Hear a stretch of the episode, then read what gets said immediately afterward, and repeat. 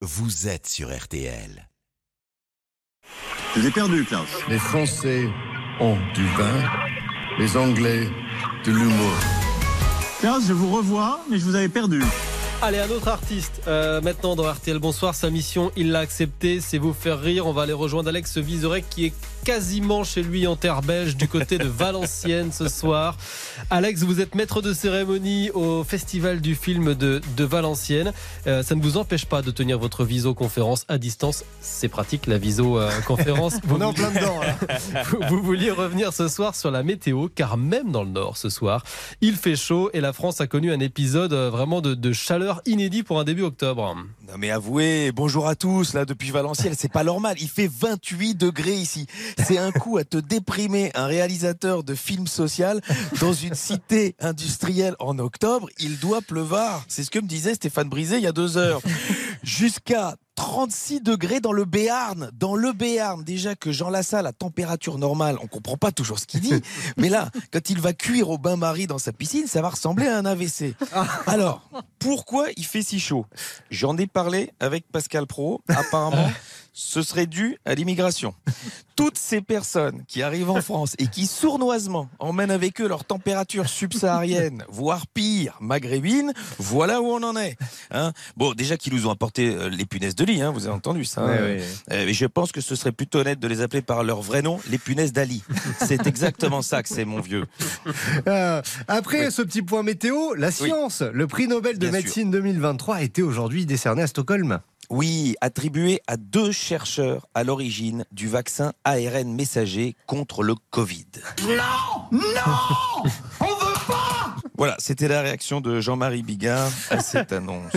Passons au président de la République, Emmanuel Macron. Il sera ce soir l'invité à 19h de France 3. Oui, alors, il sera l'invité, il sera l'invité. Euh, il s'est encore invité.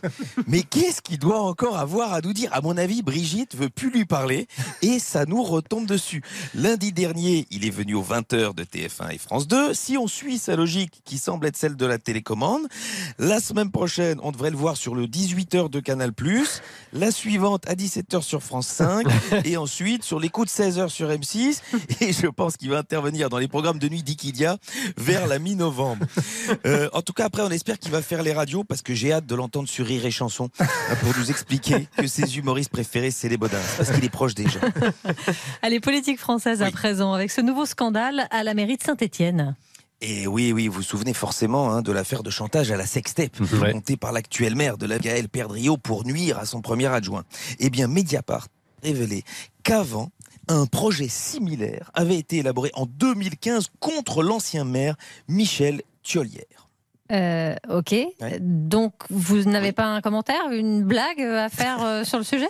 Ah non, non, désolé Marion, mais je suis pas dingue. Comptez pas sur moi pour vanner Gaël Perdriau. Parce que j'ai pas envie qu'on révèle toutes mes tendances, euh, vous voyez, un petit peu olé olé, que je sois. Bah oui, oui. Voilà un top tweet sur Twitter parce que ma sextape sadomasochiste aurait fuité. Non, parce que eh, je peux vous dire, entre nous, c'est pas beau à voir. Je suis attaché comme ça sur une chaise, je peux pas bouger ni parler à cause du baillon boule dans ma bouche. Et la maîtresse me fait horriblement souffrir. Elle m'oblige à écouter des chroniques de Philippe Cavrivière. Oh non. Et ça fait mal, c'est Non, dur. non, dur. Alex, Oh, on a, pardon. on a dit pas Oui. ça, pas de mesquinerie sur pas les pas- collègues avait de pas travail. Philippe. Non, non, pas Philippe. Oui, mais c'est eh, c'est pas moi qui ai commencé, madame. C'est Philippe. Ce matin, dans son deuxième œil, il s'est moqué de moi.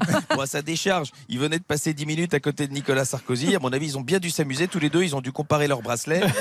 Oh Oui, il y en a qui sont plus jolis que d'autres. Voilà, Carton jaune. On termine par cette incroyable brève en Grèce, Alex. Et oui. Faute d'herbe fraîche, un troupeau de moutons dévore toute une récolte de cannabis médical. En fait, ils étaient à la recherche de nourriture parce qu'il y avait eu un ouragan. Et donc, ils ont fini par trouver refuge dans une serre pleine de verdure. Mais c'était une verdure un petit peu particulière. Alors, écoutez les bêlements des moutons après le déjeuner.